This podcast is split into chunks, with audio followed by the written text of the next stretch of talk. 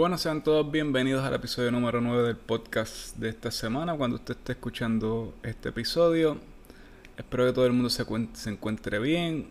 Este es otro capítulo más para BeFit Podcast. Eso suena como que al señor Bifitter. De momento me fui en el viaje y me acordé del señor Bifitter. Eso va a delatar más o menos qué edad tengo. Muchos no se acordarán de qué carajo el señor Bifitter, pero eran unos anuncios de ron. Creo que era una ginebra. O un. ¿Qué carajo sé yo que era el señor Bifitter? Pero siempre el señor Bifitter estaba haciendo cosas bien cool. Y llegaba el mayordomo a, a darle su traguito de ron. Es como que estás escalando una montaña y cuando te bajas lo primero que quieres es darte un palo de romo. Claro que sí. Bueno, pasando de este mierdero de intro, vamos al resto del podcast. Espero que todo el mundo se encuentre bien nuevamente. Paso a saludarlo. Hoy hablar un poco de ñoña, de ejercicio, de... A decir que las pegué todas en el UFC 281. Mis predicciones salieron al pie de la letra. Eso quiere decir que hice una buena lectura de los, de los peleadores y de los atletas. Esta semana sí podían apostar basado en mis criterios. No les digo que va a ser así siempre. La mayoría de las veces me guayo bien cabrón. Pero esta semana que vamos a hablar en el podcast que sea referente a ejercicios. Bueno, vamos a hablar un poquito de entrenamiento de fuerza. Más o menos qué es, cómo se hace, qué, qué se debe eh, buscar y por qué realizarlo. Así también vamos a hablar un poquito, voy a dar dos o tres tips sobre... Eh, la gente es como que muy enfática en hacer abdominales para quemar la grasa del abdomen, pero eso es una completa mentira. Eso no, funciona así. Eh, ¿Por qué no? Pues se los voy a explicar un poquito más adelante. Así como que también vamos a hablar un poquito de los ejercicios. Estaba viendo antes de empezar a grabar el podcast Actually, no fue antes de grabar el podcast, lo vi ayer y lo grabé, le di save en Instagram y lo estaba viendo ahora antes de sentarme a grabar. Eh, un comentario que me gustó mucho de Brett Contreras. Quien no sepan quién es Brett Contreras, Brett Contreras, eh, su apodo profesional es The Glute Guy. El tipo es de los mejores referentes que se pueden tener a la hora de buscar entrenamiento de caderas y de glúteos tipo tiene unos resultados bien brutales. Tiene estudios doctorales actually en, en, el área del glúteo. Eh, según tengo entendido. Y él estaba hablando sobre estos gurús de, de Instagram, de los cuales yo he hablado en capítulos en episodios anteriores. Y hizo un comentario que me gustó, lo voy a compartir ahorita con ustedes. Y por último, un consejito que le voy a hablar sobre qué calzado utilizar a la hora de entrenar. ¿Ven qué cosa cabrona? Resulta que ayer cuando me senté a hacer el rundown para el podcast de esta semana pensaba que casi no tenía temas y de momento me siento y tengo temas con cojones para hablar. Así que espero cubrirlos todos. Si no los cubro todos en este podcast, pues hacemos parte 1 y parte 2 y el próximo, los que se me quedaron, los discutimos en el episodio número 10. Pero antes de pasar a lo que viene referente al fitness, todos ustedes saben que a mí me gusta el UFC, a mí me gusta la gente dándose golpes y, y agrediéndose. Y el pasado sábado fue el UFC 281, donde las tres peleas eh, principales de la noche eran Dustin Poirier contra Chandler, eh, versus eh, y Pereira contra eh, Adesanya. Yo había vaticinado que Poriel ganaba porque me gustaba más su boxeo. Que Weili ganaba porque asumía o pensaba que le iba a montar mucha presión a Carles Esparza y le iba, la iba a llevar a, a cometer errores y que Pereira tenía las herramientas para ganarse a Adesanya. Aparentemente las pegué todas. Estuve viendo la cartelera del sábado. Estuvo buenísima. Eh, efectivamente Poriel resultó ser superior a Chandler, aunque Chandler dio tremenda pelea. Me sorprendió un momento Chandler en que estaba súper agresivo, aunque él suele ser un, peleador siempre como que bien, bien arriba. Pero en, gran parte de la pelea como que logró dominar, logró llevar a Poriel al piso. Pero Poriel siendo el cerebro que es, logró dominar su, su pelea y terminó sometiendo a Chandler. En la pelea de Weili pasó lo mismo. Eh, de momento Weili empezó a meter presión, empezó a meter presión. No tuvo miedo de irse al piso con Carla Esparza, aun cuando Carla Esparza es una de las mejores grapplers que tiene esa división. Y en el piso terminó sometiéndola. Ya ahí tenía dos dedos, Che iba bien cabrona. Y cuando llegó la de Pereira y Adesanya, en verdad, eh, Adesanya se buscó ese knockout. Literalmente se, lo buscó. Me gustó que la esquina de Pereira le fue honesta. Y no le vino con un cuentito chino de que no, estamos más o menos ahí, estás en la pelea. Le fueron bien honestos y le dijeron, papo, tú quieres ganar, tienes que noquear. Tienes que ir a arrancarle la cabeza y ponerle en una bandeja de plata. Y literalmente Pereira salió a eso, lo cazó, lo cazó, hasta que lo pilló.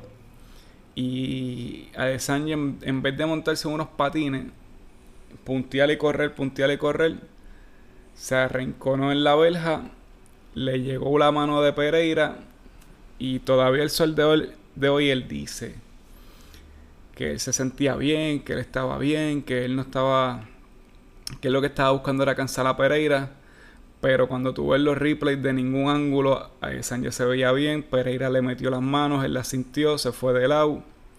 Y si no llegan a parar la pelea, el knockout que le iban a dar iba a ser devastador.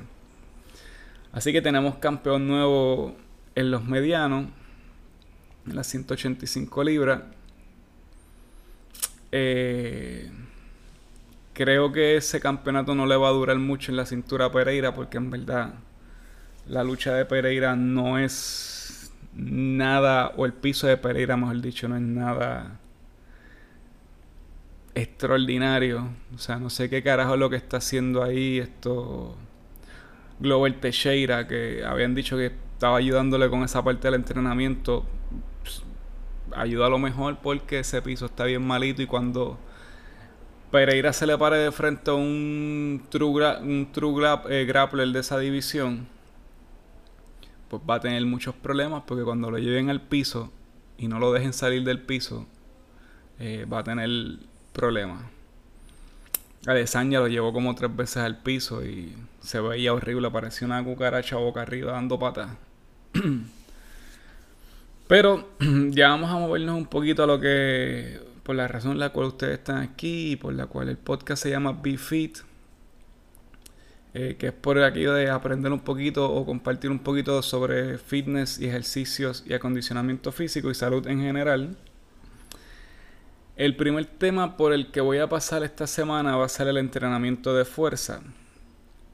Eh, muchas veces bastante menospreciado, porque obviamente todo el mundo sabe que la mayoría de las personas que van al gimnasio lo hacen por lo estético, no por lo funcional. O sea, muy pocas personas te, te hablan de, la importancia funcional del ejercicio. Casi todo el mundo que va a un gimnasio lo hace con fines estéticos, lo cual no está mal porque pues eh, se inmiscuyen en ese mundillo del fitness y de, la salud.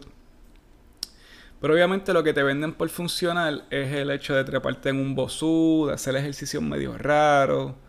Eh, o sea, yo siempre, esto es algo que, que lo he visto en diferentes gimnasios y es como que te cuando tú vas a pedirle una orientación y te pasan por el área esta de te dicen, este es el área de ejercicios funcionales y la y ellos no te saben explicar por qué se llama área de ejercicios funcionales porque señores y señores, para que usted se dé cuenta o usted se entere, todo ejercicio es funcional.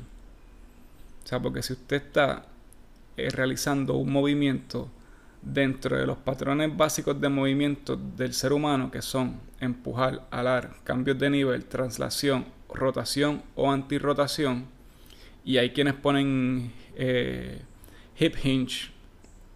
O sea, si usted está realizando cualquiera de esos movimientos, sea en una máquina, sea con unos dumbbells, sea con una barra, sea con peso libre, como quiera que usted lo esté haciendo, usted está realizando un trabajo para mejorar la funcionalidad del cuerpo.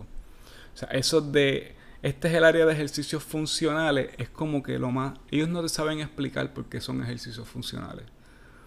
Porque, o sea, hace de toda la vida yo he visto que se hacen lunges. Y lunges se puede decir que hace ah, un ejercicio funcional. Sí, eh, es bueno para muchas funciones de, y patrones de movimiento, pero eso de este es el área de entrenamiento funcional es el gancho de venta más mamabicho que yo he visto. Y lo odio cada vez que alguien lo dice porque yo sé que dentro de todo, si tú le preguntas, pero funcional es porque no te vas a saber explicar. Porque no entienden de que todo lo que tú haces dentro de un gimnasio va a ser pro la funcionalidad del cuerpo. O sea, así sea un bicep curl. Que esto yo hace muchos años cuando era un purista de ciertas metodologías y ciertos sistemas y ciertas visiones de fitness, decía, no, el bicep curl es el ejercicio más eh, pendejo que hay. No, no, no, es sumamente funcional, porque si tú tienes un bíceps débil, tienes una articulación del, del codo susceptible a lesiones.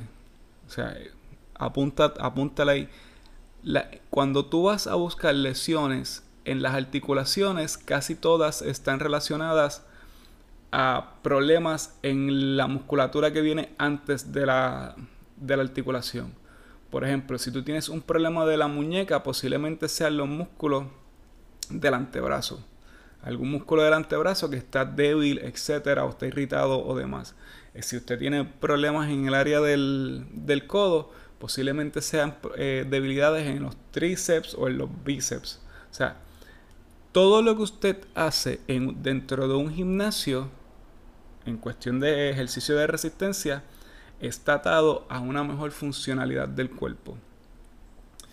Ya habiéndome desahogado de esa y habiéndoles explicado a ustedes como que, pues, obviamente el entrenamiento de fuerza a veces se asocia con levantar mucho peso, etcétera y no entendemos muy bien los beneficios que nos van a brindar tener ciertos periodos en el año en los cuales nosotros nos enfoquemos en entrenamiento de fuerza o tener bloques de entrenamiento dentro de nuestro programa que se enfoquen en fortalecer en la fuerza de ciertos patrones de movimiento. Como ya yo les había dicho, pues obviamente el cuerpo no tiene 150 patrones de movimiento. El cuerpo tiene, cierto, tiene 4 o 5 patrones de movimiento que se pueden romper y trabajar dentro de una programación. Como les dije hace 5 segundos atrás, vas a empujar o alar con tus brazos. Eso se puede subdividir en empujar o alar a nivel horizontal o vertical. Eh, vas a cambiar de nivel, entiendes un squat en cualquiera de sus cientos de variantes, desde un squat con barra atrás, al frente, goblet squat, split squat, lunges, pistol squat, eh, you name it.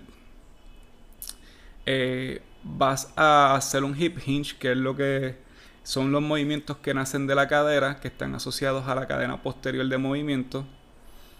Eh, y vas a hacer rotaciones y antirrotaciones así como traslaciones. Traslaciones es eh, ya sea hacer lunges, ya sea hacer velcro, ya sea hacer esto eh, bird walks, ya sea hacer esto eh, carriers, cualquier cosa que te mueva de un punto a otro punto en el ejercicio, eso es una traslación.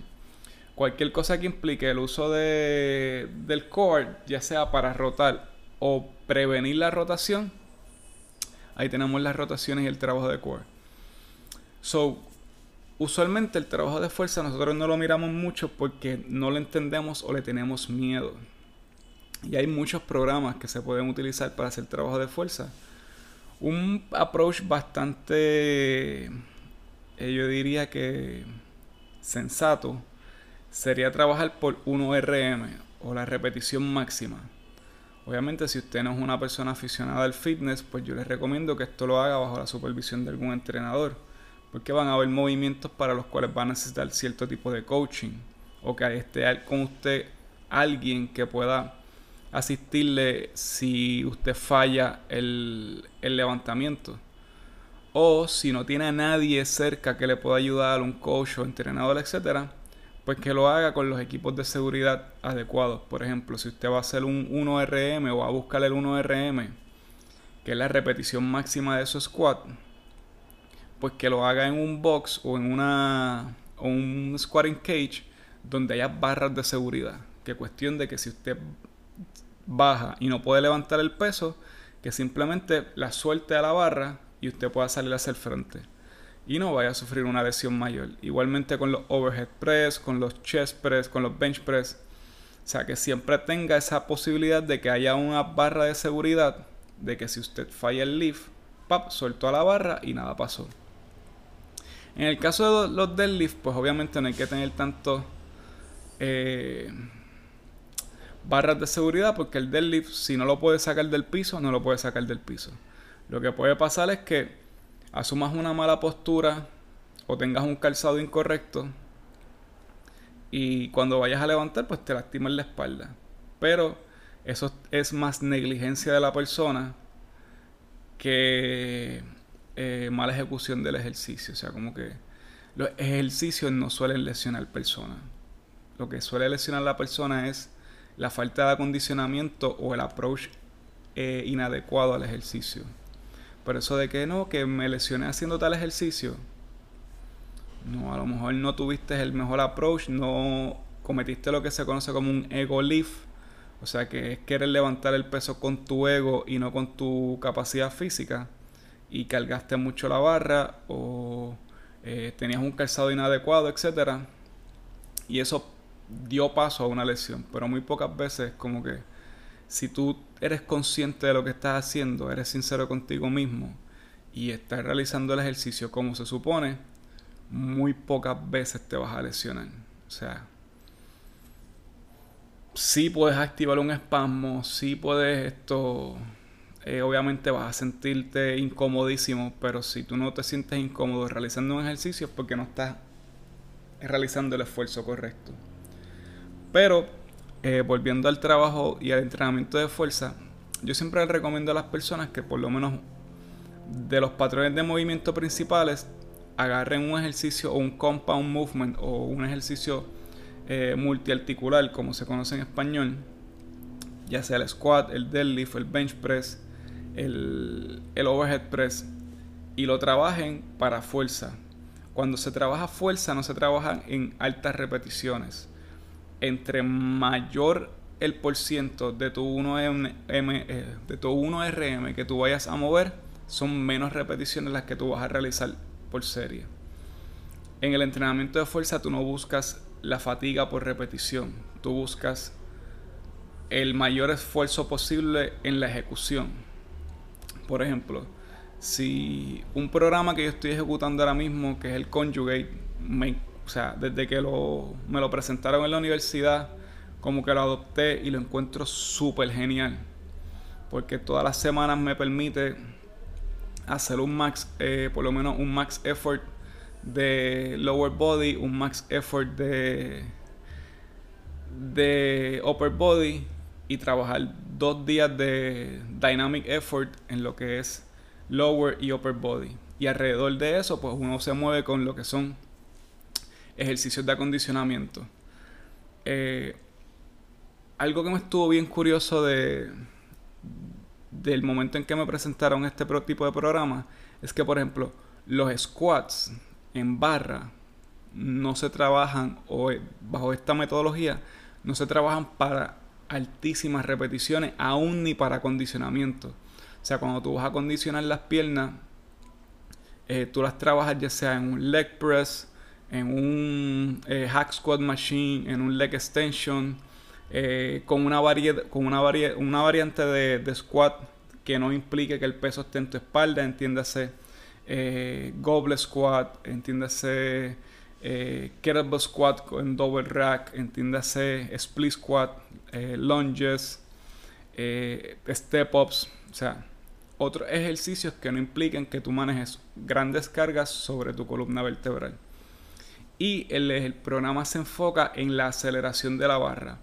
Este programa nace de, no sé cuántos de ustedes sabrán quién es, que es Westside Barber.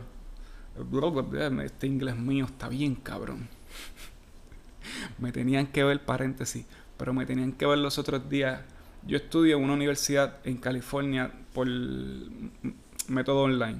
Como pueden ver, yo soy bien puertorriqueño. Yo lo que hablo es un español bien fabuloso y bien espectacular. Y el otro, el otro día me piden como parte de uno de mis, de mis clases que tengo que eh, ilustrar un un taping en el ancor, en, mira mami, en el tobillo.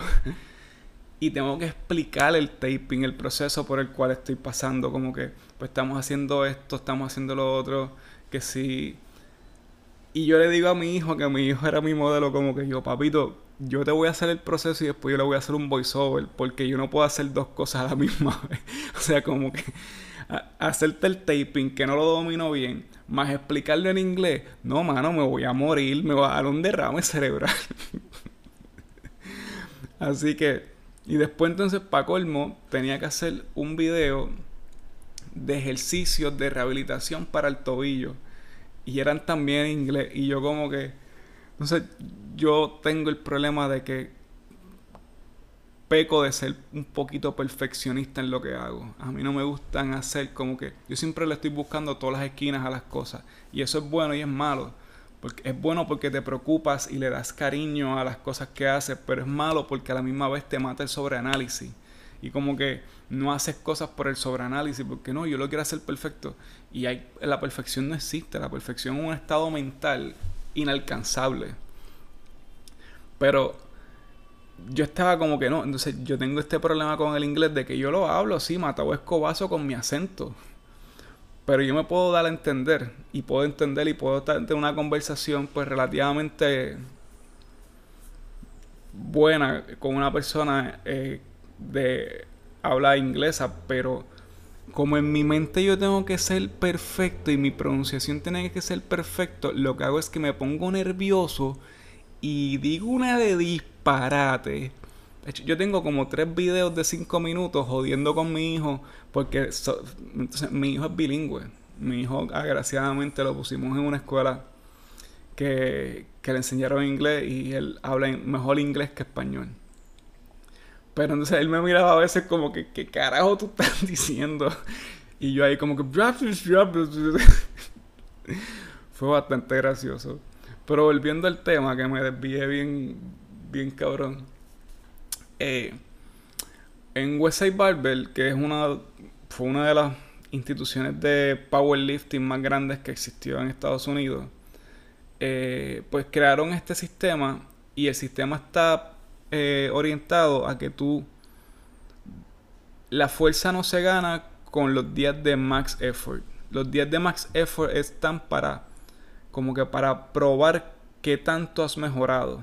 Pero la fuerza se gana con los días de dynamic effort. Y el dynamic effort lo que busca es la mayor aceleración de barra trabajando con un peso equivalente al 60% o menos de tu 1RM. Me explico. Si yo estoy haciendo squats y mi squat es de 290, que actually es en mi squat, 290 libras, yo sé que está débil, pero pues vamos trabajándole poco a poco. Eh, si yo tengo un squat de 290, pues los días de Dynamic Effort yo trabajo con un 50, 55 o 60% máximo de mi 1RM. Y que yo voy a buscar, yo voy a realizar entre 2 a 3 repeticiones buscando la mayor aceleración de la barra. Esto va a provocar que haya una mayor activación de fibra muscular que a su vez se va a, a, expresar o a, resultar en una mayor generación de fuerza. Entonces, cuando yo vaya a levantar los días de, de, de, max effort, donde voy a estar moviendo entre un 90, 95 a 97% de mi 1RM, pues esa mecánica de aceleración agresiva va a entrar en, función porque mi músculo está entrenado para moverse de manera rápida y aunque el movimiento se va a ver lento por obviamente la carga que estás manejando, la contracción muscular va a ser rápida. O sea, va a ser una explosiva. Y eso te va a ayudar a generar mayor fuerza en tu ejecución. Yo llevo ya como casi dos meses trabajando en esa metodología y mis números han, se han movido bastante. Y no simplemente es que los números se muevan bastante, es lo cómodo que te vas a empezar a sentir moviéndolo el mismo peso. Por ejemplo, mi bench press es una porquería. O sea, yo tengo los hombros medio jodidos. Y mi bench press, ayer yo estaba apreciando 185 libras, que no es mucho peso, porque eso es más o menos lo mismo que yo peso. Para 6 repeticiones, pero no es la carga, era lo cómodo que yo me sentía con esa carga. O sea, es no es tanto el número, o sea, el número es importante, pero cuando ya tú sientes que ciertos números se van haciendo como que ligeros, pues eso es una señal de que estás progresando. Uno siempre debería tener dentro de su programa de entrenamiento que otra recomendación es tener esos bloques de fuerza siempre al principio del programa. No pongas un... o sea, si tu enfoque es mayor funcionalidad, mayor ganancia de fuerza, esos ejercicios compound movement, heavy load, siempre van a estar al principio del programa. Sea, si usted va a hacer un organigrama de un programa, siempre los que es ejercicio de explosividad y ejercicio de fuerza están a la cabeza del programa. ¿Por qué? El ejercicio de explosividad te va a ayudar a tener una mejor activación muscular, un reclutamiento muscular eh, mayor, pero también hacerlo al principio del programa te permite que lo realices a una mayor capacidad porque el músculo está fresco. O sea, el músculo no viene. Eso de tú empezar a hacer box jumps cuando estás terminando el programa de entrenamiento, eso es no un disparate, pero te abre a, a un riesgo, a un mayor riesgo de lesiones. ¿Por qué? Porque estás pidiéndole mucho, estás pidiéndole un high demand effort al músculo cuando ya viene con una carga de fatiga bastante elevada. So, si tú vas a hacer box jumps, es siempre preferible que los pongas a la cabeza del programa, seguido de entrenamiento de fuerza. O sea, si vamos a trabajar el entrenamiento de fuerza, entre un 80 a 85% no vamos a realizar más de 5 repeticiones, entre un 86 a 90% eh, de nuestro 1RM no vamos a realizar más de 3 a 2 repeticiones y sobre un 90% del RM vamos a realizar entre una repetición como mucho. O sea, y volvemos, lo que no se busca fatiga, lo que se busca es ejecución. Tú poder mover el peso de manera segura. Ya cuando entramos a los ejercicios de acondicionamiento, pues ahí sí buscamos fatiga mediante el ejercicio. Pero cuando estamos trabajando fuerza, tú lo que buscas es la ejecución, dominar el peso, lograr mover ese peso. ¿Cómo yo sigo fortaleciendo ese ejercicio? Pues ya, como les había dicho, en los días de entrenamiento dinámico o de, dynamic effort y con los ejercicios que vamos a realizar en la parte de acondicionamiento. Ya cuando entramos a acondicionamiento, pues nos vamos a mayor cantidad de repeticiones, 8, 6, 12 repeticiones, dependiendo obviamente cuál sea el enfoque del entrenamiento. Si usted quiere ganar hipertrofia, pues nos vamos a mover en rangos de 8 a 12, con entre un 70 a 80% de del 1RM, dependiendo del ejercicio que usted esté ejecutando. Si usted está trabajando en máquinas donde no sabe el 1RM, pues va a moverse en pesos donde usted pueda realizar entre 8 a 12 repeticiones y que ya esas últimas 3 eh, repeticiones sean, le cuesten. Pero ya eso es en la parte de acondicionamiento. Y siempre, siempre lo que va a buscar, tanto en la parte de acondicionamiento como en la parte de, enfoque de, del trabajo de fuerza, es aceleración del movimiento. Sí, yo sé que hay gente que dice que si la excéntrica y el movimiento lento, sí, por eso es otro enfoque. Yo estoy hablando de fuerza. Yo no estoy hablando de hipertrofia, yo no estoy hablando de, de esto volumen muscular, yo estoy hablando de fuerza muscular. Que si usted va a ganar volumen e hipertrofia, pero usted el enfoque no es ese. Eso es como que un un site que usted va a ganar. O sea, usted va a obtener de todo. Cuando trabaja fuerza o con este programa Conjugate, uno puede obtener de todo. Volumen, hipertrofia y fuerza. Pero el main, main, main que tú tienes al centro como propósito de tu entrenamiento es ganar fuerza. So, aceleración de barra, aceleración de peso todo el tiempo. Y tras 4 o 5 semanas usted se va a dar cuenta que usted acelera esa barra o que usted acelera los pesos mucho más rápido. Esto le va a permitir manejar más peso. Y con el tiempo, mayor peso, mayor volumen muscular. Y esto se expresa en hipertrofia. Eh, obviamente, para usted mover heavy loads, necesita comer heavy food. O sea, y no me refiero a junk food. Pero, o sea, no hay manera en que se gane fuerza y masa muscular si no hay una buena ingesta calórica. Pero eso es una, una, una conversación para otro día. Pero siempre, si usted tiene un, un propósito de entrenamiento atado a la mayor funcionalidad del cuerpo, la fuerza es la base de todo. O sea, no se puede ser funcional si no se tiene fuerza. La explosividad es fuerza realizada, ejecutada rápidamente. O sea, es como una escalera ascendente. Usted primero acondiciona el músculo eso es lo que se hace en las primeras etapas de movimiento y esto lo puede hacer también con ejercicios de barra, etc. Una vez usted gana una condición muscular apropiada, pues se enfoca en la fuerza muscular. Una vez usted gana suficiente fuerza muscular, pues se enfoca en la explosividad. Usualmente cuando usted hace trabajo de explosividad, pues ahí es donde llega la hipertrofia. Eh, pero siempre es sumamente importante trabajar la fuerza muscular para evitar lesiones, porque si simplemente se enfoca en lo estético, pues posiblemente no esté realizando un buenos o, sea, posiblemente no haya buena sobrecarga progresiva.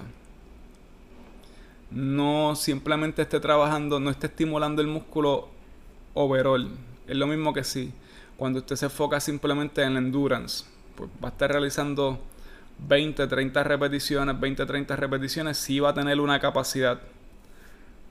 Y puta, porque hacer 20 repeticiones de X ejercicio, pero a la misma vez no va a poder manejar cargas fuertes. O sea, siempre es bueno tener un balance y siempre es bueno tener tiempos o épocas en las cuales su programa eh, se vaya dirigido a la ganancia de fuerza o siempre es bueno comenzar el entrenamiento con un ejercicio de fuerza.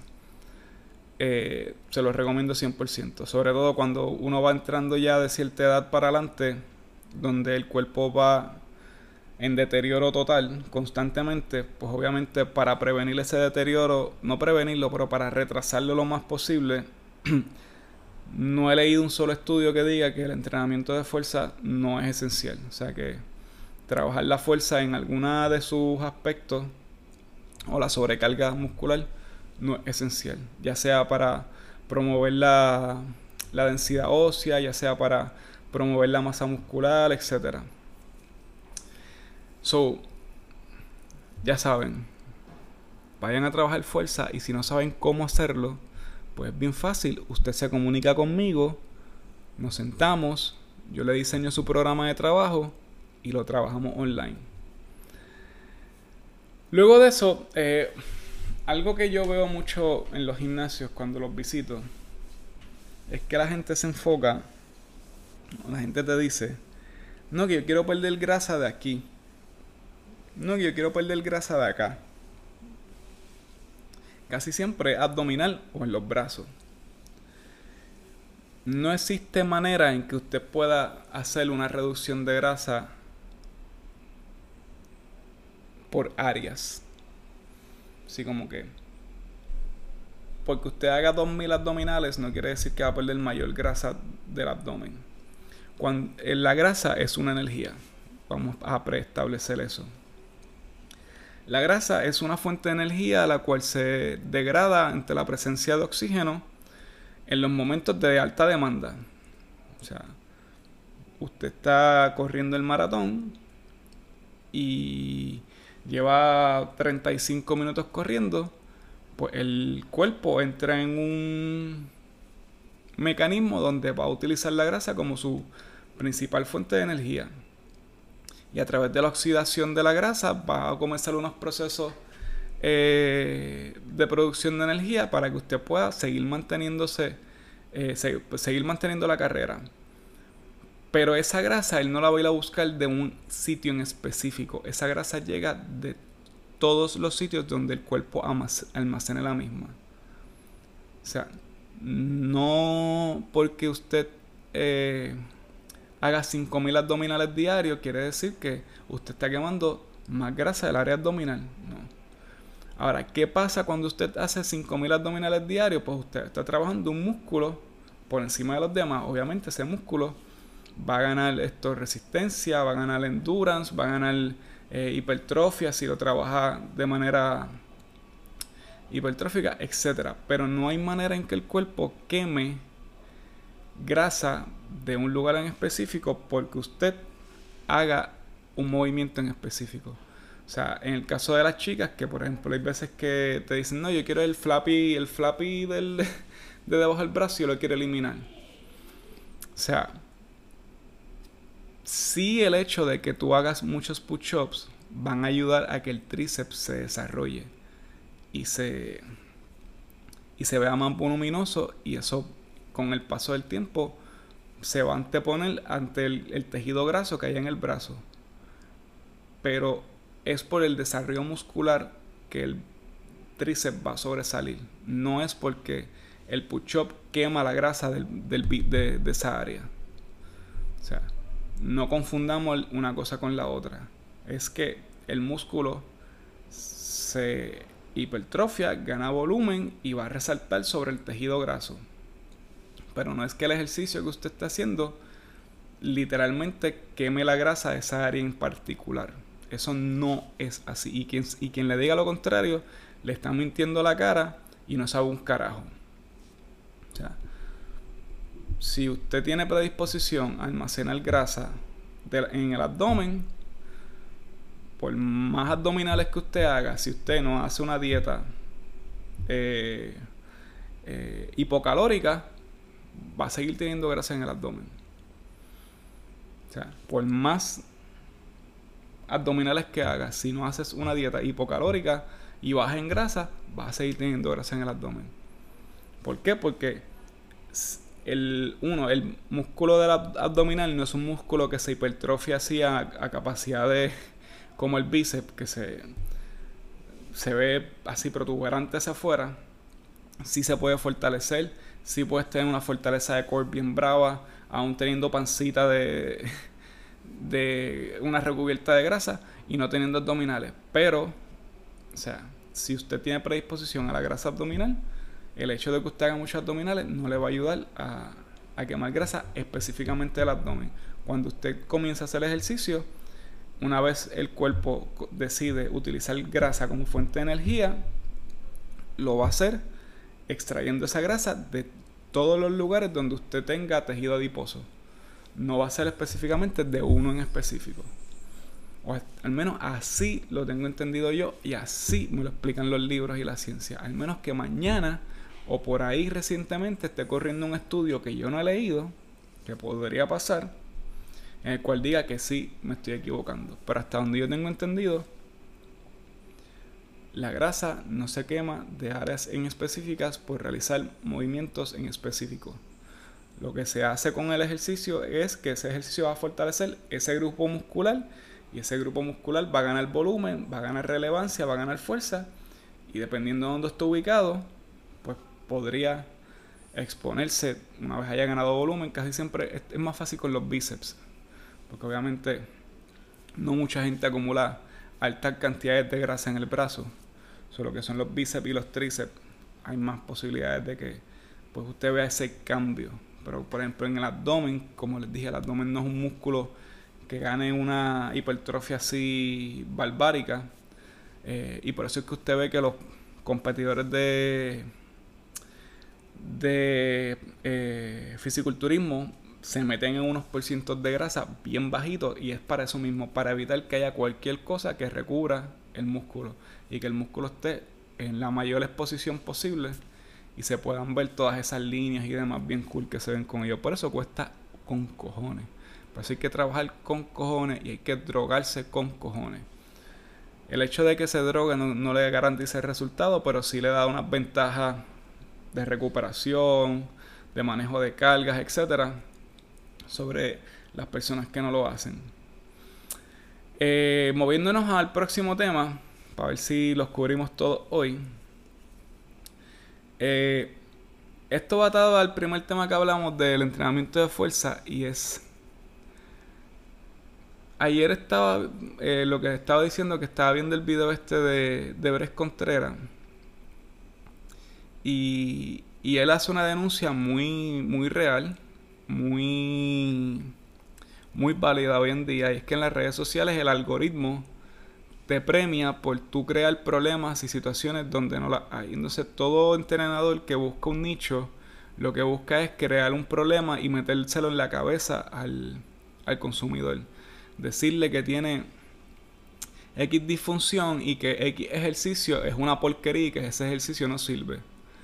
Eh, entonces, una vez el la persona se como que se programa tanto con esto, empieza a sentir la sintomología y después que hace el entrenador, le vende su programa de entrenamiento para decir yo te curo.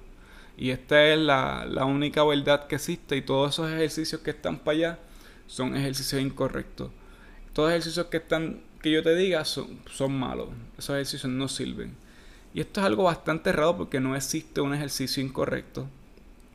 No existe eh, un patrón de movimiento. O sea, si el cuerpo puede moverse en un rango de movimiento X, él puede fortalecerse en todo ese rango completamente. O sea, lo que sí hay que tener en cuenta es en qué momento yo aplico cargas, en qué momentos yo hago ese ejercicio. Por ejemplo, yo tengo clientes que no eran los más activos en su en su juventud, hoy en día tienen una edad y están llenos de limitaciones y no se pueden mover prácticamente. Y los ejercicios que pueden hacer son bien limitados, pero poco a poco, según uno los va condicionando, ellos van ganando un poquito más de movilidad, un poquito más de movilidad, un poquito más de movilidad y empiezan a fortalecer entonces ese extra rango de movimiento que han ido ganando. De igual manera, tengo clientes que tienen rangos de movimiento bien barbáricos y desde el principio que tú los empiezas a entrenar, tú puedes fortalecer todo ese rango de movimiento. Pero la capacidad de moverse del cuerpo no está sujeta a las limitaciones que le ponen los coaches. Lo que pasa es que cada coach crea su metodología y sistema de entrenamiento y crea este aparatito donde te dice y te quiere encajar de que no, esto es lo que está correcto. Pero si mi rango de movimiento de extensión de cadera, por decir un... vamos a poner flexión de cadera. Si mi flexión de cadera es de 180 grados, por decir un número al azar, ¿qué me dice a mí que yo no puedo fortalecer mi cuerpo en todo ese rango de movimiento de 180 grados. Igual que esta manía últimamente de que la gente dice, no, que tienes que hacer todos los movimientos con la espalda derecha. Entonces, lo que decía eh, Contreras al respecto es que no hay movimientos inadecuados. Porque lo que me funciona a mí no le va a funcionar a otras personas cada persona debe buscar esa manera de moverse o ese ejercicio que le funciona, que le da resultados, que le conviene Y la manera en, que él la ejecuta va a ser posiblemente diferente a la mía. ¿Por qué? Porque no somos iguales. Biomecánicamente, antropomórficamente, no somos iguales unos a los otros.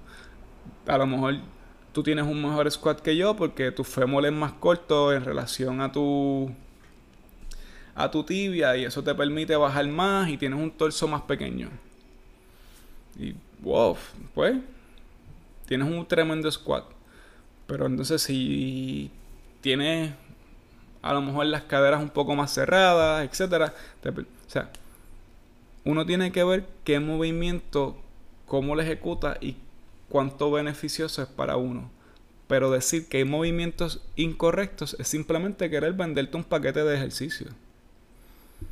Porque te limito, te creo la limitación, te creo el, el, el, cuco y después te vendo la salvación. Hay un doctor eh, que él lo que, lo que propone es que todo ejercicio debe ser realizado a 90 grados.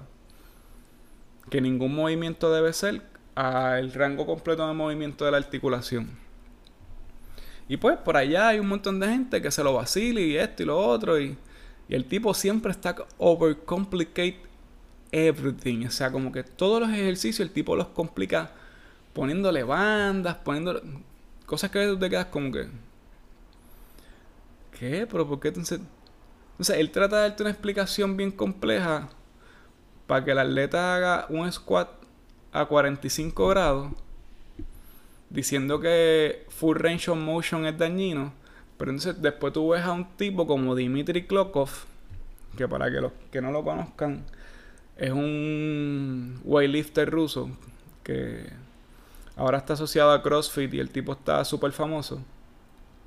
Pues tú ves a Dimitri Klokov haciendo un fucking squat full range con 350 libras en la espalda y haciendo la pausa en el, en, el boquete y saliendo de allá abajo como si nada. O sea, tú no me puedes decir a mí que las cosas que yo veo que, que Klokov hace no son correctas porque su capacidad competitiva, su funcionalidad del día a día, o sea, el tipo se, o sea, funciona súper cabrón. Ahora, que tú tengas una metodología basada en restricciones para crear un nicho, pues esa es tu metodología, pero decir que hay ejercicios incorrectos,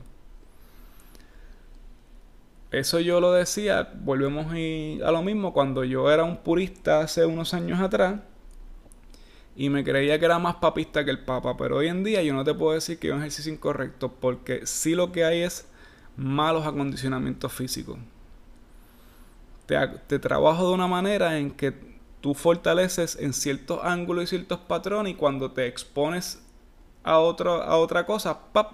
va a aparecer la debilidad y la debilidad se expresa en una lesión.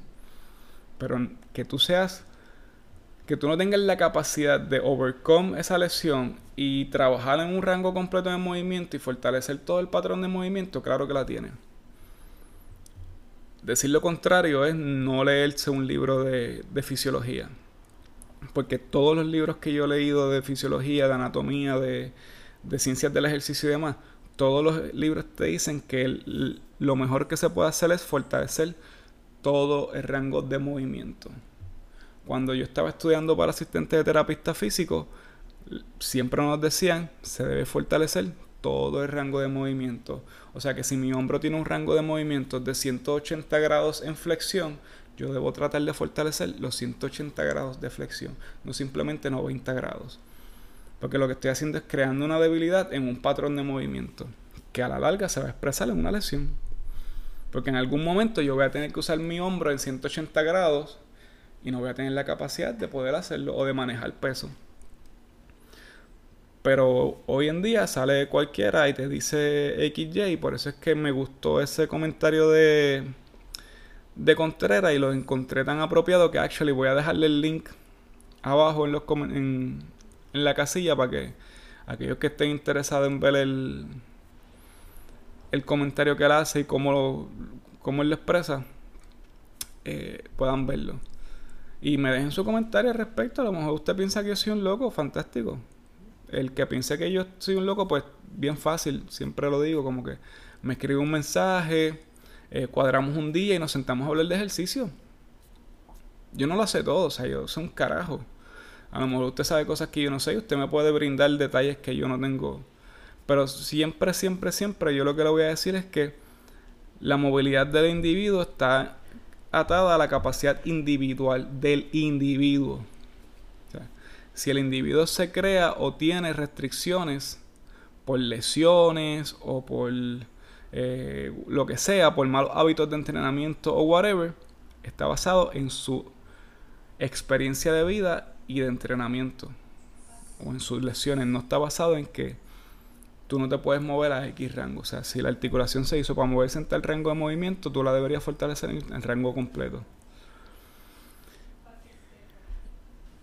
Y ya me duele la garganta. Pero voy a grabarle esto como última parte del podcast porque pues ya lo que queda es un tema. Y esto también me pasa cuando voy al gimnasio. Señores, si usted decide hacer ejercicio, si usted decide eh, comenzar una vida fitness, entienda que cada, cada equipo que utilizamos o cada accesorio que utilizamos para ir al gimnasio tiene un propósito y tiene un uso. Los tenis o el calzado deportivo está, tiene diseños para diferentes usos y necesidades. Ir a hacer squat con tenis de correr no es eficiente. No es eficiente porque el tenis de correr está diseñado para un trabajo que no necesariamente es el mismo que usted va a realizar en el squat. Yo he visto gente haciendo squat en tenis esos de que tienen burbujas como que de aire, como esas almohadillas de aire. Si usted ve que la persona quiere alzar bien pesado y cuando le mete carga, tú ves que esa burbuja se va toda de lado y es como si la persona estuviera haciendo squat en, en taco. el, el accesorio eh, incorrecto para el ejercicio para un ejercicio puede ser la ventana a una lesión o a crear un mal patrón de movimiento. por ahí mucha gente va a decir que para hacer squat lo mejor que hay es barefoot. Si usted quiere hacer squat barefoot, pues fantástico. Hay otros que le van a decir que lo mejor que hay es eh, calzado minimalista o los Chuck Taylor. O a mí me gustan mucho los Chuck Taylor. Son flat, son bien estables no te permiten irte mucho para los lados. O si estás en el mundo del weightlifting, pues para hacer el squat usa zapatos de weightlifting. Son sumamente estables, son relativamente cómodos y te van a permitir tener una ganancia en tu rango de movimiento. Pero por favor, no use tenis de correr o de jugar baloncesto para ir al gimnasio. No es correcto. Porque si usted está haciendo un ejercicio de cadena cerrada, entiéndase que usted tiene póngase que usted está haciendo deadlift y usted tiene unos zapatos de jugar baloncesto que tienen una, una burbuja de aire en la suela porque pues ese es el diseño o whatever. ¿Cómo usted va a generar fuerza contra el suelo si tiene de por medio una burbuja de aire? ¿Va a poder generar la misma fuerza contra el suelo que va a generar si el pie está flat sobre el suelo? No no va a poder generar la misma cantidad de fuerza. Lo mismo que si va a hacer overhead press o cualquier ejercicio en el cual sus pies estén en el suelo y usted dependa de estabilizar el core a través del uso de sus pies.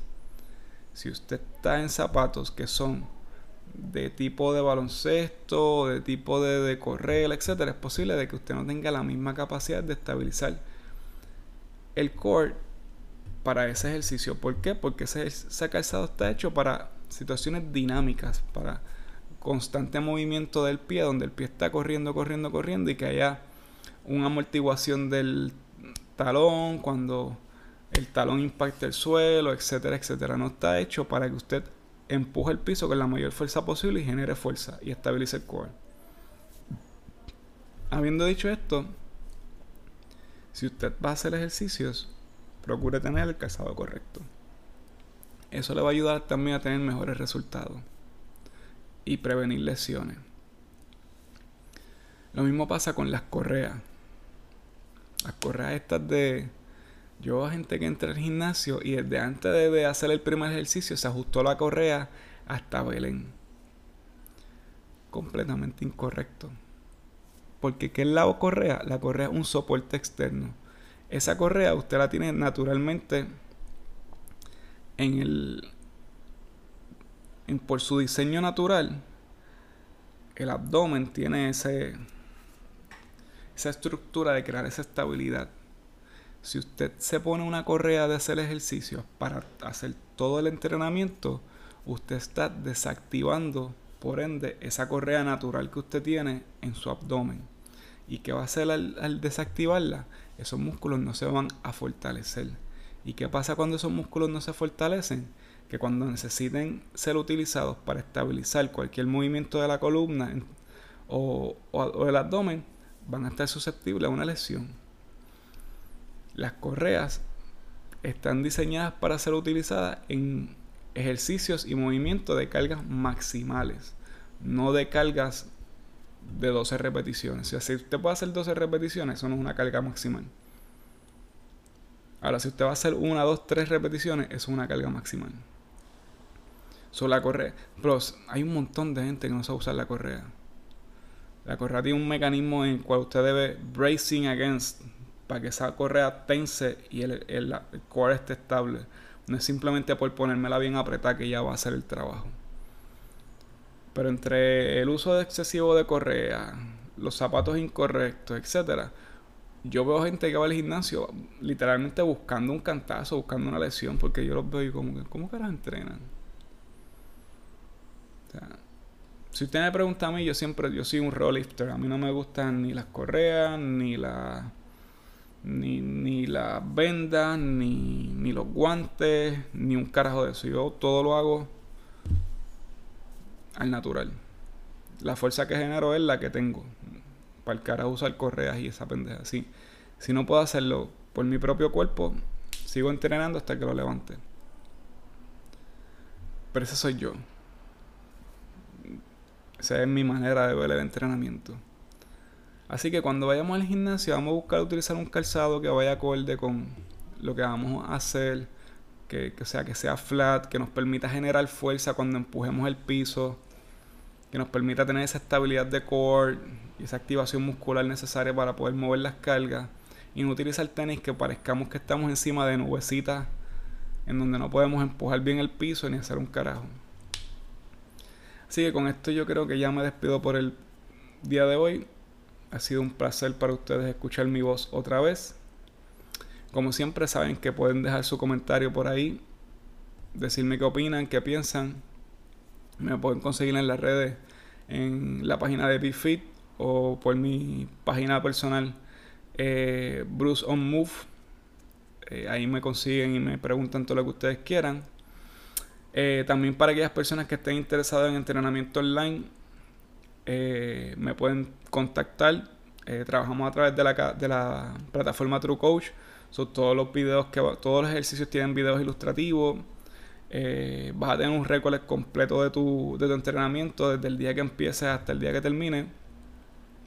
So, trabajamos eh, programaciones de fuerza y acondicionamiento. Ya no estoy trabajando fat loss porque en verdad no es un nicho que que no es que no me guste trabajarlo, pero es un nicho en el que no me he especializado. So, me gusta más el trabajo de fuerza, so me voy a dedicar más a trabajar con clientes que estén interesados en la fuerza y en el acondicionamiento. Obviamente, si eres una persona que está sobrepeso, pero te interesa ganar fuerza, pues obviamente podemos trabajar contigo. Pero el programa, programas de fat loss y estética, pues no van a ser programas que voy a estar trabajando por el momento. Eh, así que aquellas personas que estén interesadas me pueden contactar. Eh, hacemos una llamada de consultoría y evaluación. Vemos cuál es tu situación, que tú quieres lograr y diseñamos tu programa. Los programas son personalizados hoy. Literalmente el programa ya existe. Yo lo que hago es que lo personalizo a lo que tú vas a hacer, o sea, tus capacidades. Pero todo el mundo que entre a un programa de trabajo online tiene que hacer squat, deadlift, bench press y overhead press. Eso es como que de ahí. El resto es personalizarlo a tus capacidades y a lo que tú estás buscando. Eh, así que eso ha sido todo por el día de hoy. Espero que tengan un excelente día. Saben que me pueden conseguir en las redes. Recuerden, vuelvo y les repito, dejen su comentario, denle review, eh, denle like, compártanlo. Yo creo que a partir de esta semana eh, voy a empezar a subir los podcasts a YouTube. Eh, estoy trabajando buscando unos eh, unos programas de edición y eso para poderlo subir a YouTube. No con mi cara grabando el podcast, porque en verdad no tengo cámara para hacer eso. Tengo que comprarme una. Pero sí por lo menos el audio. Porque hay gente que le gusta ver, escucharlo en, YouTube, no sé. O sea, hay gente y hay gente. So, vamos a ver si puedo sacar eso esta semana. Así que deja su comentario, su opinión, sus preguntas, sus dudas. Y esto ha sido todo. Nos vemos la próxima semana. Se me cuidan.